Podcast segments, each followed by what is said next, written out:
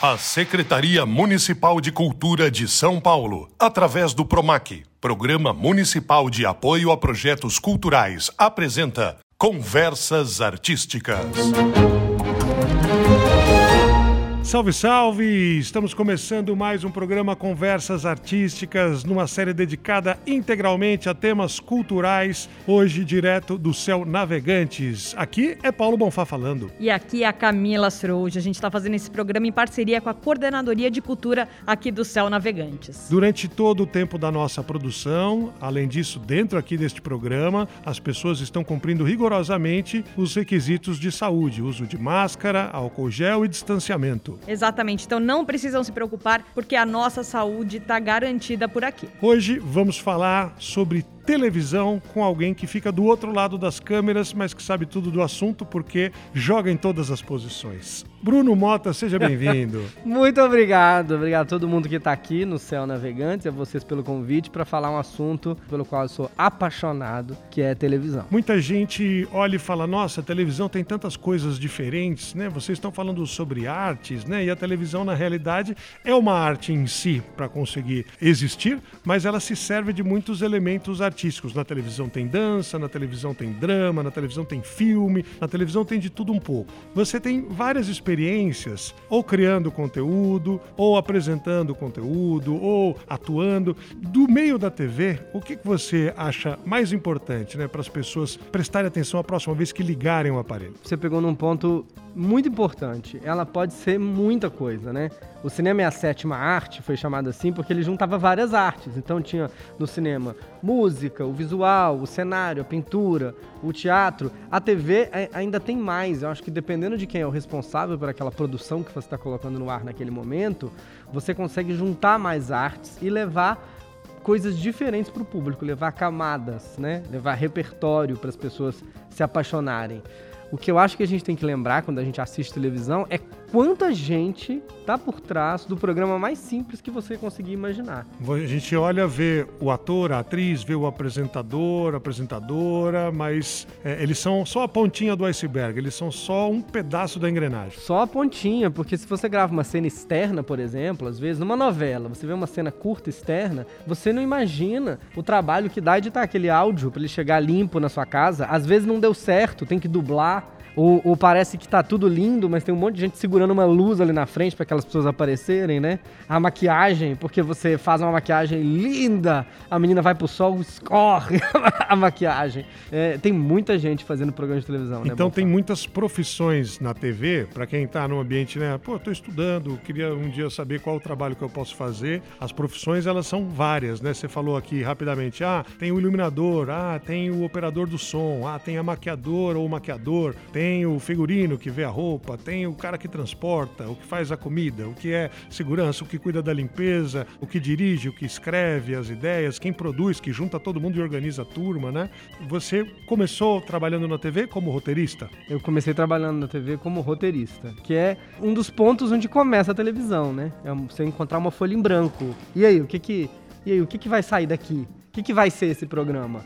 Você tem uma folha em branco e dali vai passar para uma reunião. Alguém vai dizer que sim, alguém vai dizer que não. O diretor vai trazer, depois vai ter o elenco. Mas a, o roteiro, a redação, é um lugar de muitas possibilidades na televisão. E de muita gente, né? Porque às vezes você lê lá só o nome do autor da novela. Ah, sim. Mas é o autor da novela e cinco ajudantes e uma sala de roteiros com as pessoas começando a botar no papel a ideia do que, que vai acontecer depois, muito antes dela de fato acontecer. Muito antes dela acontecer, que ela acontece em duas etapas para quem escreve, né? Ela acontece na realização daquilo, na gravação e depois no ar. Então, assim, às vezes quem escreve vai lá, vê a gravação, fala, ah, que legal, o cenário ficou muito bom, mas e no ar, né?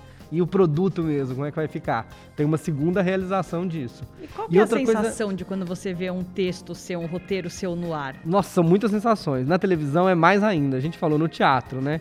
No teatro você vai lá e fala, ok, fizeram de um jeito diferente. Na televisão, isso que a gente está falando de serem muitas pessoas, tem muitas pessoas entre o que você escreveu e o que as pessoas vão ver. Porque o mesmo cenário, se você coloca a câmera de um jeito ou de outro, são duas visões completamente diferentes daquele cenário. Então, um bom produto, geralmente, tem uma equipe que trabalha muito em sintonia.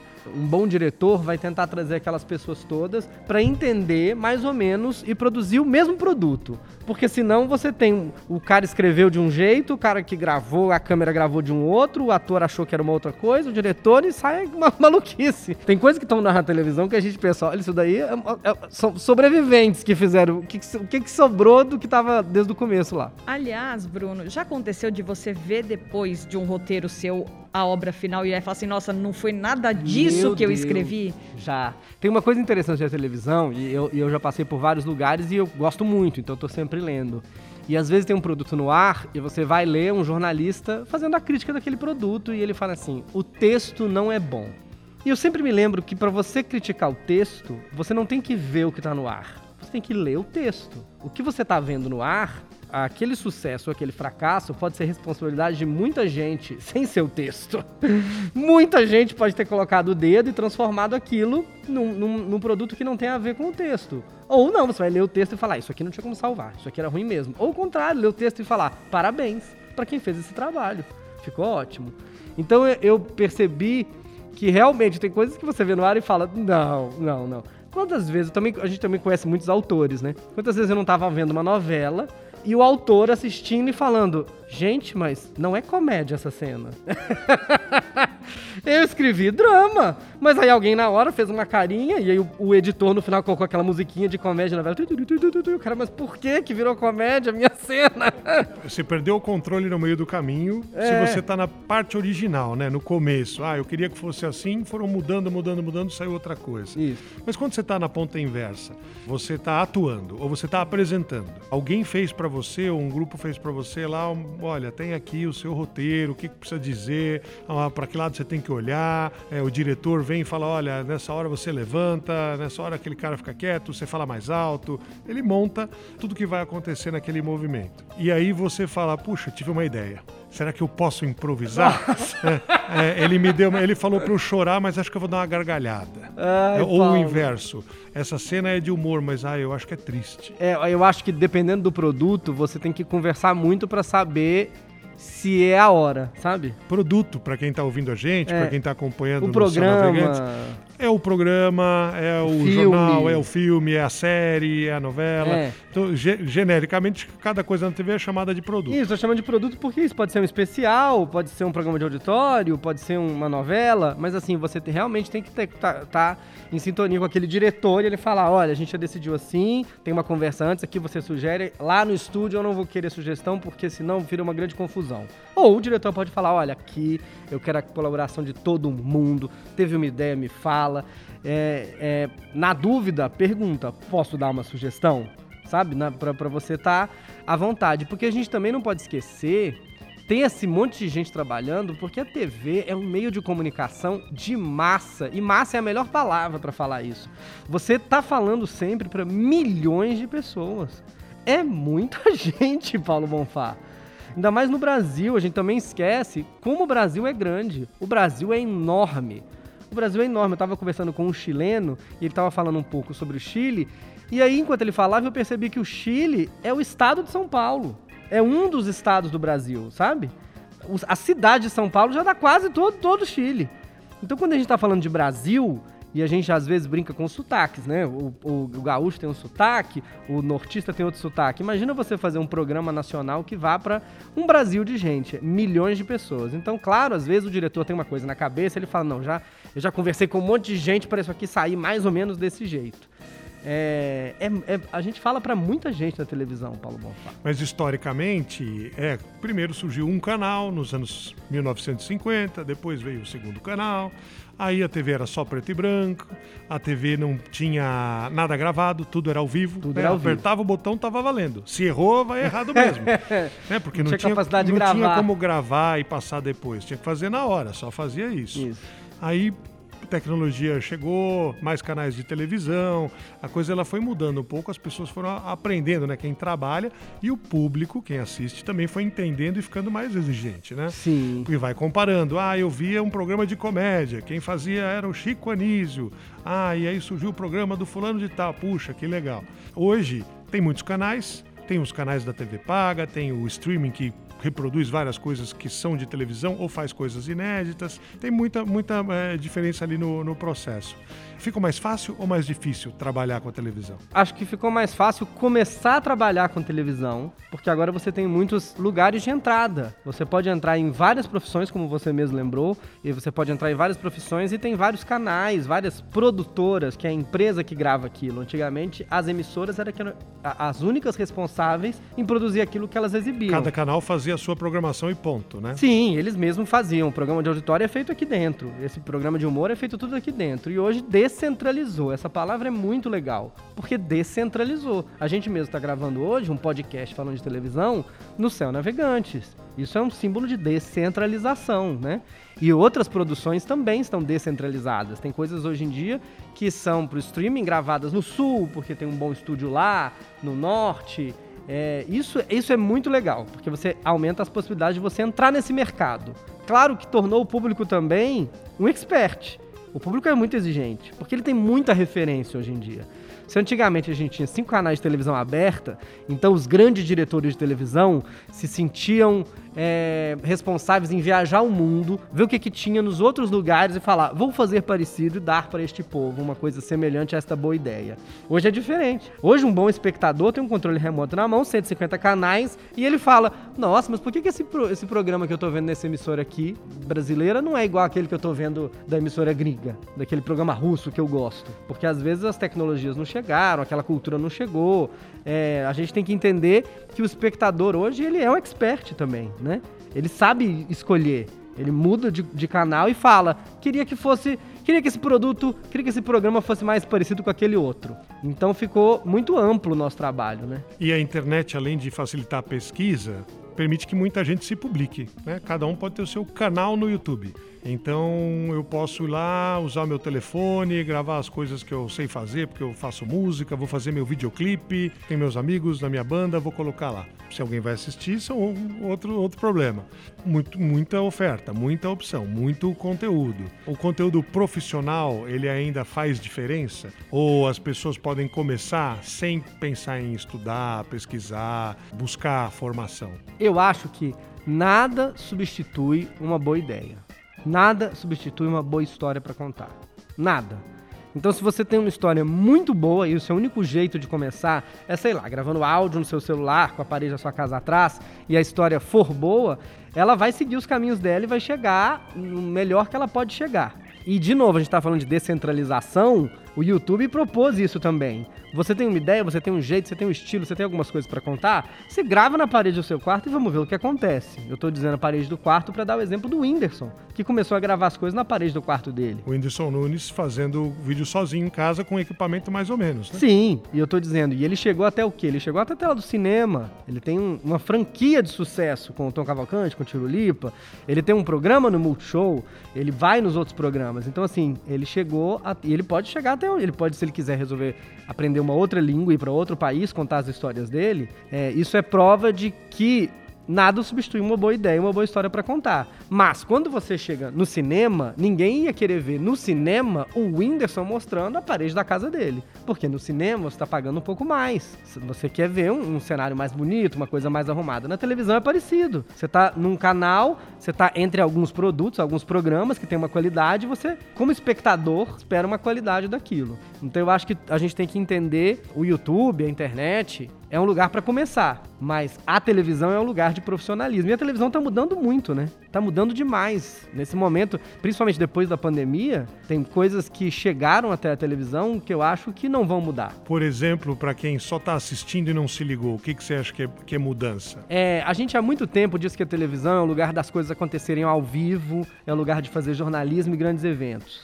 E de repente, a pandemia trouxe uma aceleração da tecnologia para a gente continuar fazendo nossos trabalhos de casa. Você diz transmissões remotas, cada um na sua casa, Exato. porque não pode estar junto. A gente teve que acelerar os nossos computadores, os nossos celulares e a própria rede, os próprios programas. Todo mundo teve que se entender como é que isso aqui vai funcionar, como é que faz para essa conexão não cair, como é que faz para essa voz não parar de sair. E de repente os programas de televisão absorveram isso, porque eles também não podiam contar com aqueles profissionais se não fosse assim a distância. Então você vê, programas de televisão que precisavam das pessoas todas no mesmo estúdio, hoje são feitos com cada um na sua casa. Bons programas de televisão de jornalismo. o, o programa de entrevista. Mas e no, no campo artístico? Numa série, numa novela, num programa especial? Como fazer? Não, né, a distância, nesse caso, não funciona. Não funciona, mas aí o campo artístico te coloca outra coisa que é assim: quando você dá um desafio para um artista, você só está dando mais um ingrediente para ele trabalhar. Será que ele vai conseguir fazer? Então a gente viu novelas serem gravadas, às vezes com dois atores que não estavam nem no mesmo dia. Você grava um, um, canto daqui e grava outro canto de lá. E eu vi na pandemia outros produtos de outros países com artistas que não estavam nem no mesmo país contracenando. Grava aqui, grava lá. E aí você precisa dessa qualidade que a gente está falando. Precisa de um profissional para olhar, tá, o cenário vai combinar, essas câmeras estão ajustadas, esse som vai ficar igual, tá todo mundo conversado, o diretor vem, ó, o tom da cena, a temperatura da cena, o jeito, a, a emoção que eu tô é essa, vamos afinar? Vamos. Gravou aqui, gravou lá, editou, a magia acontece. A gente também não pode esquecer que a televisão é esse lugar, quando a gente fala essa magia da televisão, é uma mentira, uma farsa mas é esse truque, é a mágica. Como é que eu junto essas duas coisas e faço parecer uma terceira, né, na televisão?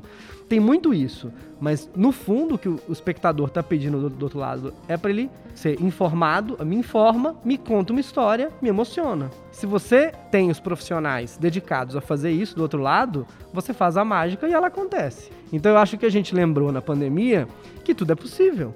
Realmente, cada vez mais, tudo é possível. A tecnologia tem que atingir as necessidades artísticas daquilo que você está fazendo. Porque se você for pensar, a nossa mente, a nossa ideia, a nossa imaginação é muito maior que qualquer tecnologia. A gente consegue pensar coisas que, que nenhuma tecnologia consegue fazer. Ainda. Pode ser que um dia ela faça. Agora, Bruno, a gente está falando dessa evolução da tecnologia e a evolução da tecnologia transformou por completo a história da televisão brasileira. Sim. Então, lá antigamente, quando surgiram os primeiros televisores, era uma coisa que só a elite conseguia ter. Por quê? Porque era um objeto super caro, ninguém tinha acesso. Então, era uma programação feita totalmente para a elite. É, não, e a televisão, ela era, era assim: um vizinho tinha televisão, um vizinho mais rico. Era o todo evento mundo se da cidade. Para assistir o jornal e a novela à noite ali. Exatamente. Era um evento social E aí, com o aumento da tecnologia, com o maior acesso da tecnologia, passou a ter muito mais espectadores como um todo, e isso permitiu que se criassem os canais a cabo. O que, que, que eles fazem? Ao invés de trazerem aquele negócio geralzão, existem os nichos. Então você pode ter um canal para falar só de arquitetura, você pode ter um canal para falar só de animal, mas a TV aberta ainda, ela precisa abordar o público maior. Ele precisa pegar o público desde a classe social mais baixa até a classe social mais alta. Qual que é a dificuldade de criar criar um roteiro, de pensar num produto para essa televisão aberta que precisa se comunicar com todas as classes sociais, com todas as idades e com todos os gêneros. A pessoa que consegue dominar isso, ela é a dona da galinha dos ovos de ouro na TV brasileira, né, Paulo Bonfá? É, porque a gente vê é, produtos, programas, ideias caindo no gosto popular. Então você conseguiu se comunicar com todo mundo ao mesmo tempo, né? Eu eu posso falar a minha experiência assim, quando eu tô fazendo televisão aberta, é tentar no mínimo falar em camadas. Porque eu parto do princípio que se eu simplesmente fizer do jeito mais simples para todo mundo entender, é muito empobrecedor, né? Então eu prefiro fazer em camadas. Eu falo uma coisa mais simples, no meio eu falo uma outra coisa, uma mais elaborada. Às vezes eu falo uma coisa que vai agradar só, sei lá, 20 pessoas que eu conheço, mas na verdade todo mundo vai gostar justamente daquilo, sabe? É, alguns nichos, por exemplo, eu sou gamer, então eu posso fazer uma piadinha lá de videogame bem pequenininha, bem lá no meio, que é quase para me agradar em mais cinco, mas aí você pode descobrir que milhões de pessoas gostaram daquilo. Mas assim, eu acredito sempre em trabalhar em camadas. Você trabalhar numa, numa ideia geral mais simples, que todo mundo possa entender, e no meio daquilo e trazendo outras, outras informações, outras referências, outras coisas. A TV aberta tem esse desafio. É isso que a gente está falando. A gente está falando para milhões de pessoas, de milhões de classes, de milhões de estados diferentes. Como é que você faz isso? E como é que nós, nós podemos tratar as pessoas que assistem, né, os espectadores, sob o ponto de vista de consumidores de cultura? A gente tem um canal aberto no estado de São Paulo que chama-se TV Cultura, mas que não é o canal com a maior audiência. Não é o canal que mais pessoas assistem, não é o canal que tem mais interações, não é o canal que tem mais destaque. Difícil conjugar o interesse comercial, ó, aquilo precisa dar dinheiro, precisa pagar as contas, precisa ter o um jeito de continuar comprando equipamento, contratando profissionais, versus os assuntos que, olha, é mais difícil fazer isso, é mais difícil falar desse tema. Ah, precisa de frequência, toda semana você tem que acompanhar isso aqui, senão você não aprende. Tem alguém que mede e te encomenda as coisas? Olha, Bruno, vai fazer o roteiro, mas ó, nós vamos fazer esse roteiro aqui para que quem assista possa ter mais ou menos essa idade, porque a gente tem um patrocinador que quer falar com essas pessoas. Ah, e no tem. outro horário é com outras pessoas. Tem. E é, é bom você trabalhar na televisão sabendo com quem você está falando, né? Porque senão você realmente vai escrever um programa para 20 anos e quem está assistindo tem 60. E aí? É, acho que a TV Cultura é uma, uma boa lembrança de um, de um organismo que funciona com dinheiro público e tenta fazer o melhor para a população com aquilo. E o nosso tema é esse, né? Conversas artísticas, É, né? então Falar você sobre vê. atividade cultural. É, a gente tá falando até que a, a TV Cultura tem uma, uma audiência um pouco menor do que as outras, mas se você for lembrar de toda a produção infantil, infanto-juvenil que a TV Cultura já fez, ela alcançou muita gente. Acho que quase todo mundo que tá olhando pra mim aqui já viu a franquia Ratimbum, Castelo Ratimbum, a Ilha, né, o, o, toda a, o Cocoricó, a produção infanto-juvenil, que tem uma audiência muito grande na cultura. Às vezes chega a seis pontos, tem canal aberto que não chega nessa audiência. É, e claro que acho que eles pensam também, eles, eles fazem programas de música clássica, de musicais, debatendo temas, debatendo assuntos. E quando você está na TV aberta, a questão da TV Cultura é que ela não tem esse, essa questão comercial, né? Ela não tem essa obrigação comercial, ela não tem o patrocinador. E você falou tudo. Quando você chega na televisão, tem alguém pagando aquela conta. É a operadora de celular que precisa vender linha, é uma, uma produtora de cereal, de carne, de presunto, e eles que estão pagando. E aí, você vai falar de quê?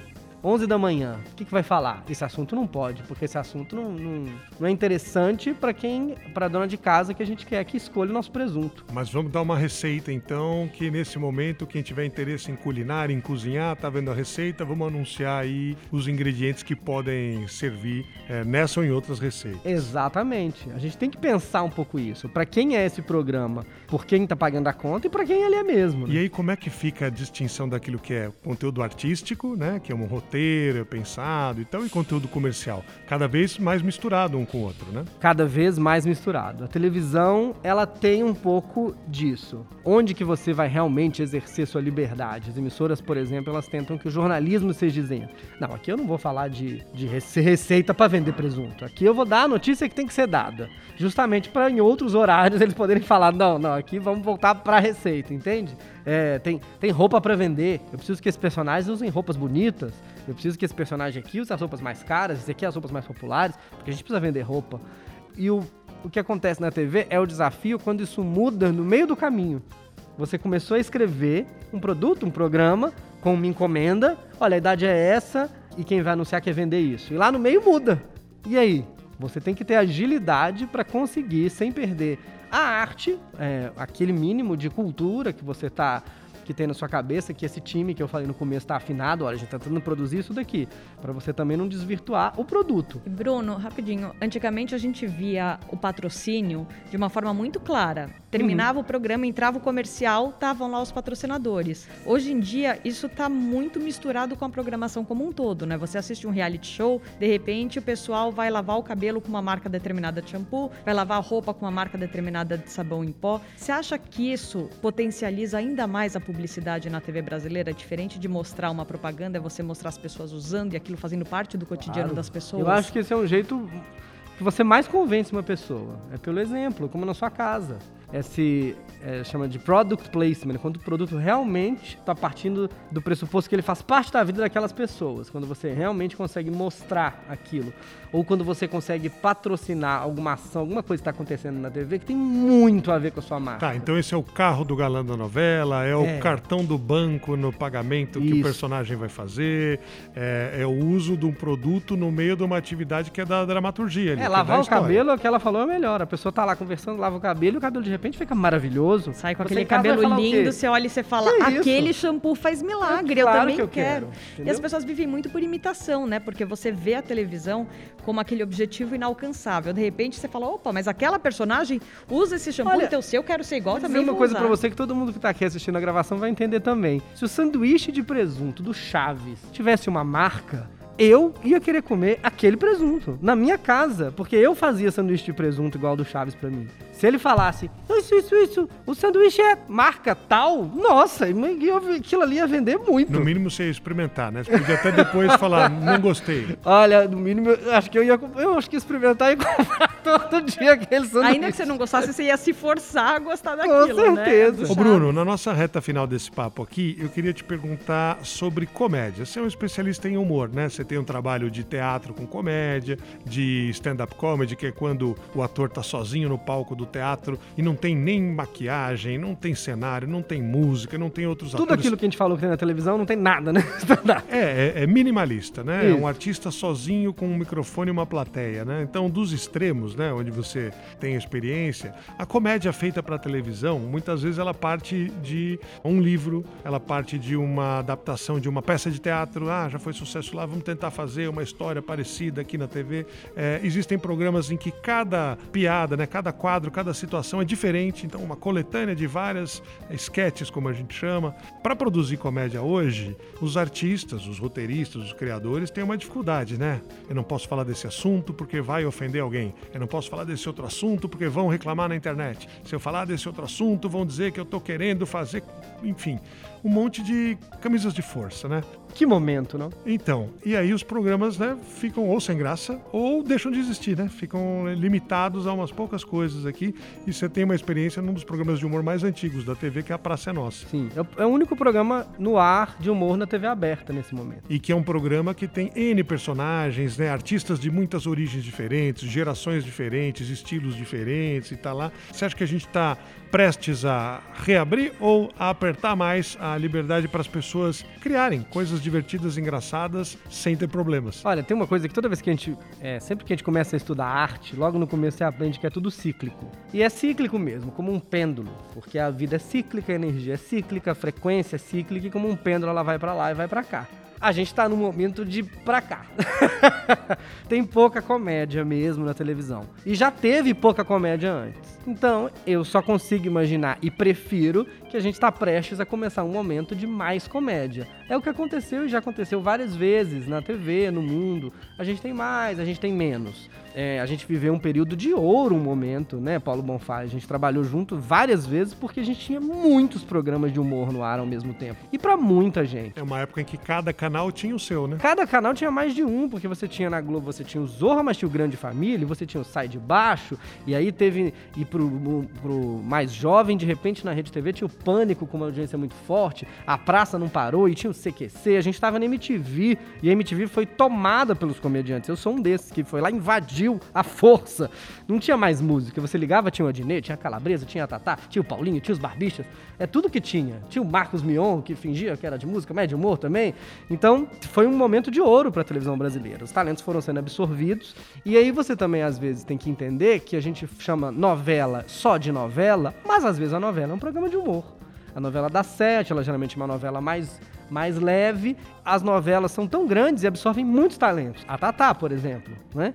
Então os talentos também vão sendo absorvidos. Esse momento, a gente está no momento de pouco humor puro na TV brasileira. Como a gente falou, a Praça é Nossa é o único programa hoje no ar, na TV aberta. Não tem outro. Não, não, não tem, não tem na Globo, não tem, não tem no SBT, não tem na Band, não, não tem. A gente espera que tenha, porque humor é muito importante. A gente é fácil de chegar no coração das pessoas com humor. A gente estava falando do patrocinador, é fácil vender, porque você pode até brincar com o produto. Então, eu espero que tenha mais humor. E a gente tá falando também muito dessa dificuldade hoje em dia, né? Hoje não pode isso, hoje não pode aquilo. E eu também fico pensando que assim como o pêndulo, a cada, a cada era, suas dificuldades. Eu acho que nós estamos passando pelas nossas nesse momento. Mas a gente já passou pela ditadura, onde a gente não podia nem falar, quem falasse morria mesmo. Então, já tivemos outros problemas também, né? Outras questões. E a dramaturgia, a arte, as histórias, o humor, a gente sempre vence, porque essas coisas continuam. Esse momento tem essas limitações de agora. Como a gente falando que não pode falar disso, não pode falar aquilo. Ok, o meu compromisso, quando eu penso em mim como humorista, como comediante, meu compromisso é com a comédia com o humor. Eu não me comprometi com nenhum assunto. Ah, você não pode falar desse assunto. Eu falo, tá bom, não tem problema. Eu posso fazer humor com vários outros. E às vezes, quando chega pra mim, a, a- o conhecimento mesmo, tipo, olha, a gente percebeu, nós, a sociedade, a gente percebeu que esse assunto não é legal e talvez nunca tenha sido. Eu falo, é verdade, vamos próprio, vamos para outro assunto. Talvez várias dessas questões que a gente está passando nesse momento sejam só uma transição, uma evolução, e outras sejam só uma chatice mesmo, né? Mas para que discutir? A gente tem que fazer piada. Tem mais coisa para a gente poder gastar o nosso tempo, fazer arte, fazer piada e contar boas histórias. Maravilha. Bruno Mota, muitíssimo obrigada pela sua participação aqui no Céu Navegantes. Foi um prazer imenso receber você aqui, viu? Muito obrigado. Obrigado de novo, Paulo Bonfá.